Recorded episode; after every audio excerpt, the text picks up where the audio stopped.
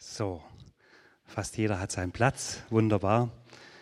Der Boden ist ja schon gut durchgepflügt. Wir haben ja einen richtigen Wortgottesdienst. Das Wort Gottes kam ganz viel schon in unseren Liedern vor.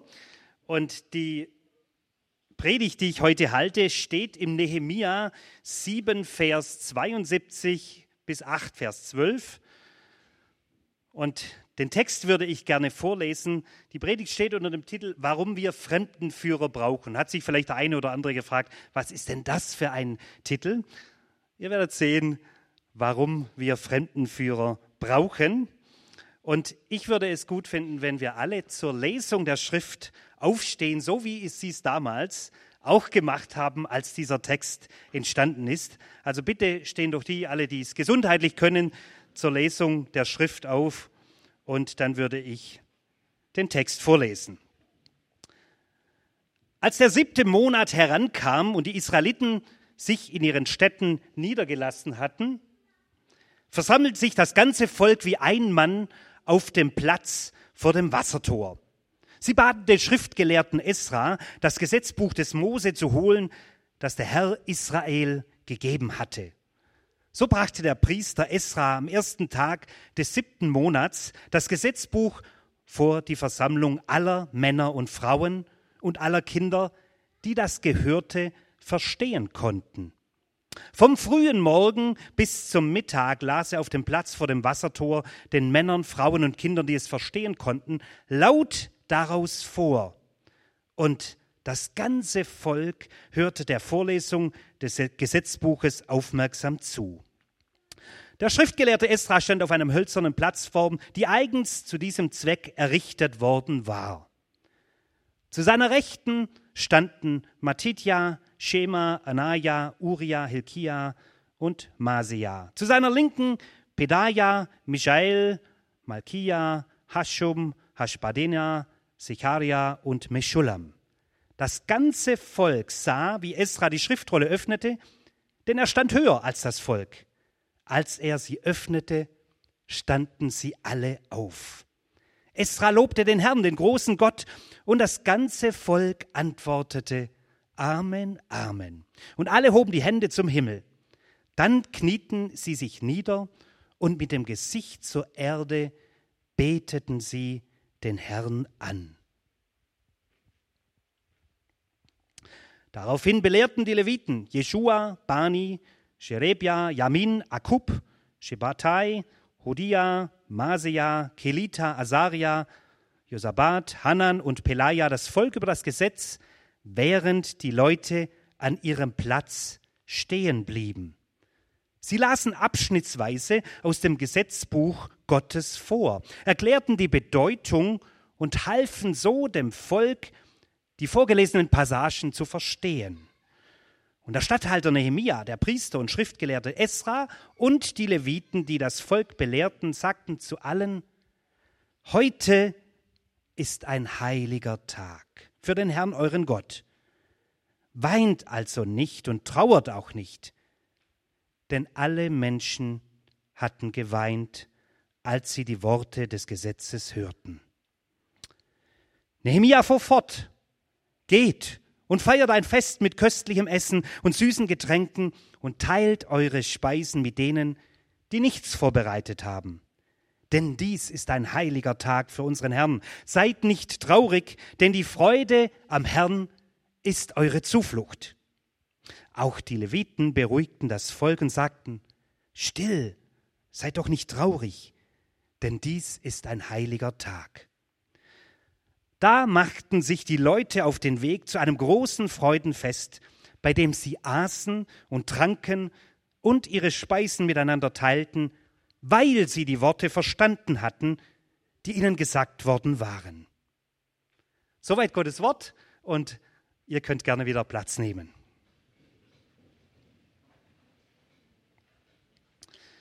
Wir befinden uns im Jahr 458 vor Christus und stehen auf dem Jerusalemer Rathausplatz.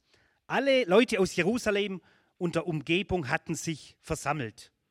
Männer und Frauen, Großeltern und Kinder. Gemeinsam haben sie die Mauern der Stadt in mühsamer Kleinarbeit und gegen viel Widerstand von feindlich gesinnten Menschen wieder aufgebaut. Sie waren während der Bauarbeiten an Jerusalems Mauer zusammengewachsen. Sie wurden zu Bauexperten, aber in Fragen des Glaubens waren sie weitestgehend Analphabeten. Und doch hatten sie eine Sehnsucht, ihnen dämmerte, dass ihre Identität, das heißt das, was sie als Volk ausmacht, nicht nur in Stadtmauern und in einer gemeinsamen Sprache liegt, sondern in dem Glauben an den einen Gott, der sein Volk erwählt hat und durch die Torah zu ihnen geredet hatte. Mir fiel auf, dass die Initiative für dieses Treffen vom Volk und nicht von den Leitern ausging. Die Mauerbaugemeinschaft, sie ist wie ein ausgedörrter Schwamm. Und sie ruft, bring uns das alte Gesetzbuch, lies uns daraus vor, erklär uns die heiligen Schriften. Wir brauchen Gottes Wort. Wir wollen wissen, woher wir kommen, wohin wir gehen. Wir wollen hören, was uns unser Gott zu sagen hat und wie wir leben sollen. Es wird uns in unserem Text nicht gesagt, warum das Volk Gottes endlich wieder hungrig nach Gottes Wort war. Über hunderte Jahre war das nicht so, aber jetzt ist die Zeit vorbei. Das ist ein Festtag. Heilige Neugier ist endlich wieder da. Sie wollen hören, was Gott zu den Vätern gesagt hat. Sie wollen hören, was er auch ihnen heute noch sagt. Sie wollen sich von Gottes Wort bewegen lassen. Wie ist das bei dir? Wenn du eine kleine Bestandsaufnahme machst, hast du noch Hunger nach Gottes Wort? Hat dich in den letzten Monaten heilige Neugier nach seinen Wegen ergriffen? Oder hat sich mehr Resignation und Gleichgültigkeit breit gemacht? Und dann ist da Esra. Oh, jetzt bin ich zurückgegangen. Esra ist ein Schriftgelehrter. Er war erst vor kurzem aus dem persischen Exil nach Jerusalem mit einer Vollmacht des persischen Königs gezogen. Gott hatte Esra vermutlich mit 5000 weiteren Juden auf einer mühsamen viermonatigen Reise vor Räubern und Feinden bewahrt. Jetzt ist er endlich in Jerusalem. Was macht er dort? Was können wir uns unter einem Schriftgelehrten vorstellen? Schriftgelehrte, das waren die jüdischen Männer, die normalerweise im Tempel Dienst taten und vor allem das Gesetz erklärten. Den Schriftgelehrten ist es zu verdanken, dass wir heute das Alte Testament haben. Sie haben mit großem Fleiß immer wieder die Bücher abgeschrieben und ausgelegt. Über Esra heißt es an anderer Stelle, er hatte beschlossen, das Gesetz des Herrn zu studieren, ihm zu gehorchen und Israel in Satzung und Recht zu unterweisen. Esra ist ein gottesfürchtiger Mann. Er liebt Gott. Und weil er Gott liebt, liebt er sein Wort. Das Gesetz und die Satzungen hat Gott seinem Bundesvolk Israel geschenkt. Esra wusste, am Anfang steht das Hören und Studieren. Das Gehörte wird aber erst vollständig, wenn es sich mit Gehorsam verbindet. Über ihn selber heißt es ja, er war gehorsam. Im Wort Gehorsam steckt das Hören ja auch mit drin. Das Hören, der Hörende wird aufgefordert, sich unter das Wort zu stellen und sein Leben daran auszurichten. Also das Volk ist bereit, Esra ist bereit und Gott ist bereit. Aber trotzdem gibt es zwischen Gott und seinem Volk eine Lücke. Das Volk kennt das Gesetz nicht mehr und viele haben gottlos gelebt und gehandelt. Darüber hinaus haben die Juden damals immer mehr sich von der hebräischen Sprache entfernt und kommunizierten untereinander in der Zwischenzeit in Aramäisch. Der Text der hebräischen Torah war für sie im doppelten Sinn eine Fremdsprache. Aber sie wollten, dass die Kluft der Schlucht überbrückt wird. Esra und die Leviten sind dabei wie eine Brücke.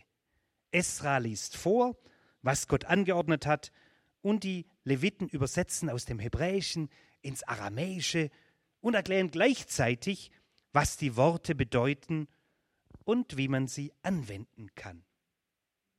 Gottes Wort zu lesen ist für Anfänger, aber auch oft für langjährige Christen wie das Erkunden einer fremden Stadt. Ich kann zwar erste Schritte gehen, aber um in großen Städten Bauwerke, Kultur und Menschen besser zu verstehen, brauche ich fundiertes Hintergrundwissen und Erklärung. Am besten kann mir das ein guter Fremdenführer vermitteln. Die Bibel sagt uns, dass der Heilige Geist selber unser wichtigster Fremdenführer für das Verstehen von Gottes Wort ist. Er beleuchtet Worte aus der Bibel und bringt sie in uns zum Klingen. Der Heilige Geist spricht zu unseren Herzen. Aber der Heilige Geist hat auch seine Helfer, seine menschlichen Helfer und eine wichtige Fremdenführer-Hilfsgruppe, das sind Christen, das sind in diesem Text die Leviten, die selber schon Erfahrungen in der Stadt Gottes gemacht haben. Also hier in unserem Text sind nun die Leviten wie die Fremdenführer für die Menschen in Jerusalem. Die Auslegung geschah nicht nur durch einen Einzelnen, sondern durch eine ganze Gruppe von Leviten. Vermutlich haben sie sich unter das Volk gemischt und in etwas kleineren, überschaubaren Gruppen das Wort erklärt und Rückfragen ermöglicht. Für die Fremdenführer war klar, das Wort soll nicht nur gehört, sondern auch verstanden werden. Zum Verstehen gehört für mich auch die Möglichkeit zur Rückfrage. Das Wort Gottes in Verbindung mit dem Geist Gottes und den Erklärungen der Leviten hat das Volk bewegt. Auch ich selber hatte Fremdenführer, die mir die Welt Gottes näher brachten. Ich wuchs nicht in einem christlichen Elternhaus auf. Ich hatte zwei Freunde, bei denen ich fast jeden Nachmittag zu Hause war. Ich war sehr, sehr gerne dort, weil es bei mir zu Hause eiskalt war.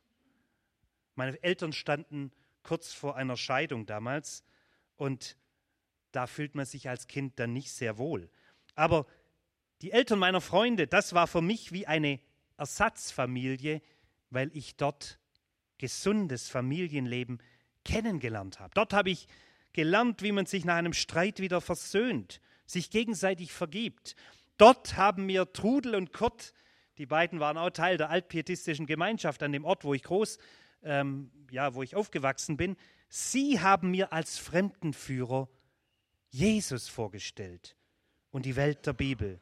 Durch ihre Hilfe fand ich zum Leben. Und auf meinem Weg in der Nachfolge Jesu in den letzten 30 Jahren haben mich immer wieder kompetente Fremdenführer begleitet, die mir geduldig die Stadt des Glaubens, die Stadt der Bibel erklärt haben und mich selber wiederum zum Fremdenführer ausgebildet haben. Ich bin jedem Einzelnen sehr dankbar, der mich begleitet, ermahnt, aufgerüttelt und ermutigt hat. Seit 15 Jahren bin ich jetzt nun Mitarbeiter der weltweit agierenden Bibelliga. Die Bibelliga arbeitet natürlich, wie der Name schon sagt, vor allem mit der Bibel, aber eben auch mit diesem Modell des Fremdenführers. Allein im letzten Jahr haben weltweit ca. 1,9 Millionen Menschen an einem solchen Bibelkurs, wie wir hier sehen, teilgenommen. Dieses Bild ist vor ein paar Monaten entstanden, da war ich in Thailand. Das sind Frauen aus einem Dorf, die das allererste Mal an diesem Tag zusammen in Gottes Wort lesen, den Anfang eines Bibelgrundkurses hier machen. Keiner war davor in einer Gemeinde jemals. Keiner hatte jemals davor in der Bibel gelesen. An diesem Tag wird ihnen das erste Mal als Buddhisten, sowieso noch ein bisschen schwieriger, weil sie eine ganz andere Philosophie haben, wird ihnen das allererste Mal etwas vom Jesus und seinem Evangelium erklärt. Wir nennen das bei der Bibelliga nicht unbedingt jedes Mal Fremdenführer, wir nennen das aber Philippus-Modell. Viele von euch kennen vermutlich die Geschichte von dem Philippus aus der Apostelgeschichte. Er hat dem Kämmerer, dem, Äthiopi Äthi nicht, dem äthiopischen Kämmerer, eine schwierige alttestamentliche Stelle erklärt. Der Kämmerer hatte sich eine Schriftrolle in Jerusalem gekauft und las darin. Und er war etwas verloren in dieser fremden Welt, für ihn fremden Welt Gottes. Und Gott schickt Philippus zu ihm.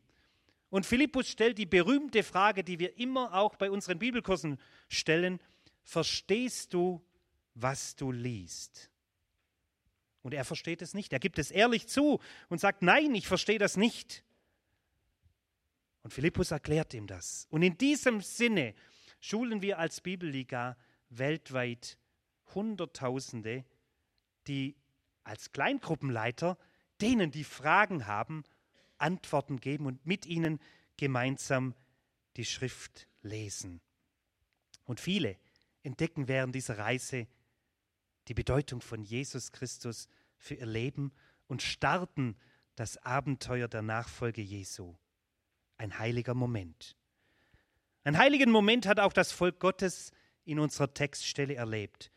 Es wird gesagt, dass das Volk vom frühen Morgen bis zum Mittag über Stunden der Vorlesung und den Erklärungen der Heiligen Schrift aufmerksam zuhört. Das, was wir vorhin gemacht haben, sieben, äh, fünf Minuten zu stehen, war, wurde dort natürlich noch ein bisschen getoppt. Die standen die ganze Zeit und haben zugehört. Die öffentliche Lesung hat ihre Wirkung. Gottes Wort erreicht und bewegt das Herz der anwesenden Frauen und Männer. Sie waren beschämt und voller Trauer über ihre Gottlosigkeit. Ihnen wurde klar, dass sie falsch gelebt hatten. Gottes Wort selber hat sie zur Umkehr bewegt. Ihre Reue wird durch Tränen auch äußerlich sichtbar. Doch die Tränen der Reue sind an diesem Tag nicht das Letzte. Sie sind unverzichtbar auf dem Weg zu Gott, aber das Evangelium endet nicht mit Trauer. Die Trauer, die soll nicht in Depression führen. Nach der Trauer ist Freude die angemessene Antwort auf Gottes Erbarmen mit uns. Nehemia fordert unverzüglich dazu auf, der Freude nun ein konkretes Gesicht zu geben. Es soll ein Fest gefeiert werden. Alle sollen dabei sein. Die Köstlichkeiten werden geteilt. Empfangene Güte Gottes kann einfach nicht alleine konsumiert werden. Sie drängt zum Nächsten. Nehemia macht klar, dass die Freude an Gott der Zufluchtsort oder die Burg für seine Leute ist. Freude an Gottes Treue, die größer ist als unsere Untreue. Freude an seiner Liebe, Freude an seiner Gegenwart und last but not least, Freude an seinem Wort. Es heißt, da machten sich die Leute auf den Weg zu einem großen Freudenfest, bei dem sie aßen und tranken und ihre Speisen miteinander teilten, weil, weil, weil sie die Worte verstanden hatten, die ihnen gesagt worden waren. Freude bricht sich Bahn, weil Menschen auf dem Rathausplatz in Jerusalem die Worte Gottes verstanden hatten. Sie waren ihnen ins Herz gefallen. Das Volk wurde durch die Fremdenführerdienste von Esra und den Leviten reich beschenkt. Amen. Als Nachtisch habe ich noch vier Fragen mitgebracht und ich lade euch ein, in den nächsten Minuten nochmal diesen Fragen nachzugehen. Ich schließe dann mit einem weiteren Bibelwort und Gebet ab und dann hören wir den Chor. Jetzt zu den Fragen. Jetzt bleibt der Hänger. Ah doch. Welche Menschen in meinem Umfeld waren oder sind für mich wichtige Fremdenführer? Wie kann ich diesen Personen in den nächsten Tagen einfach einfach mal dafür danken? Wer waren für dich wichtige Fremdenführer? Dann, wie steht es aktuell um meinen geistlichen Hunger? Mit welchen Menschen habe ich derzeit regelmäßig einen fruchtbaren Austausch über Gottes Wort? Und als letzte Frage, wo kann ich selber die Rolle eines geistlichen Fremdenführers einnehmen? Nicht jeder braucht alle Fragen beantworten, aber vermutlich weiß jeder selber, welche Frage eine Antwort von dir erwartet und eine Antwort auch du stellen kannst auf diese Frage oder geben kannst. Wir lassen uns ein, zwei Minuten Zeit und dann schließe ich auch diese Zeit der Stille ab.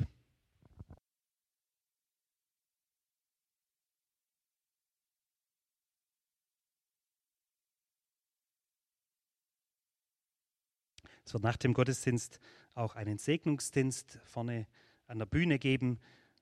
Wer möchte, der kann da nach vorne kommen und auch wenn Fragen jetzt hier etwas aufgerissen haben, können wir gerne nochmal miteinander beten und auch Konsequenzen besprechen aus dem, was sich jetzt äh, durch die Antworten oder die Fragen aufgeworfen hat. Ich habe noch ein letztes Bibelwort ähm, aus dem ersten Petrusbrief.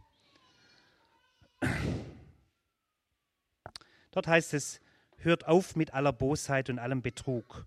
Heuchelei, Neid und Verleumdung darf es bei euch nicht länger geben. Wie ein neugeborenes Kind nach Milch schreit, so sollt ihr nach der unverfälschten Lehre unseres Glaubens verlangen. Dann werdet ihr im Glauben wachsen und das Ziel, eure endgültige Rettung, erreichen. Ihr habt ja von seinem Wort gekostet und selbst erlebt, wie gut der Herr ist zu ihm dürft ihr kommen. Wir wollen beten.